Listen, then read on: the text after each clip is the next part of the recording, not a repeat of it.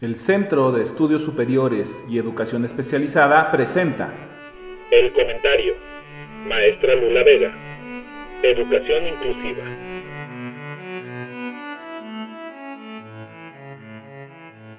Hay barreras para aprendizaje y participación que impiden movilidad social de quienes son diferentes, en lo físico, psicológico, social o lo político, como un currículum que tome en cuenta intereses empresariales y no del alumnado, metodologías y prácticas inflexibles, inadecuadas, socioeconómicas, las actitudinales, atributos negativos, la infraestructura, la comunicación, como mensajes dobles, los socioculturales por etnia, clase, cultura, nacionalidad, prácticas y leyes ambiguas sobre protección, indiferencia, escasa interacción y libertad, filosofías dualistas e individualistas, los diagnósticos invalidantes y perennes y el dualismo especial ordinario.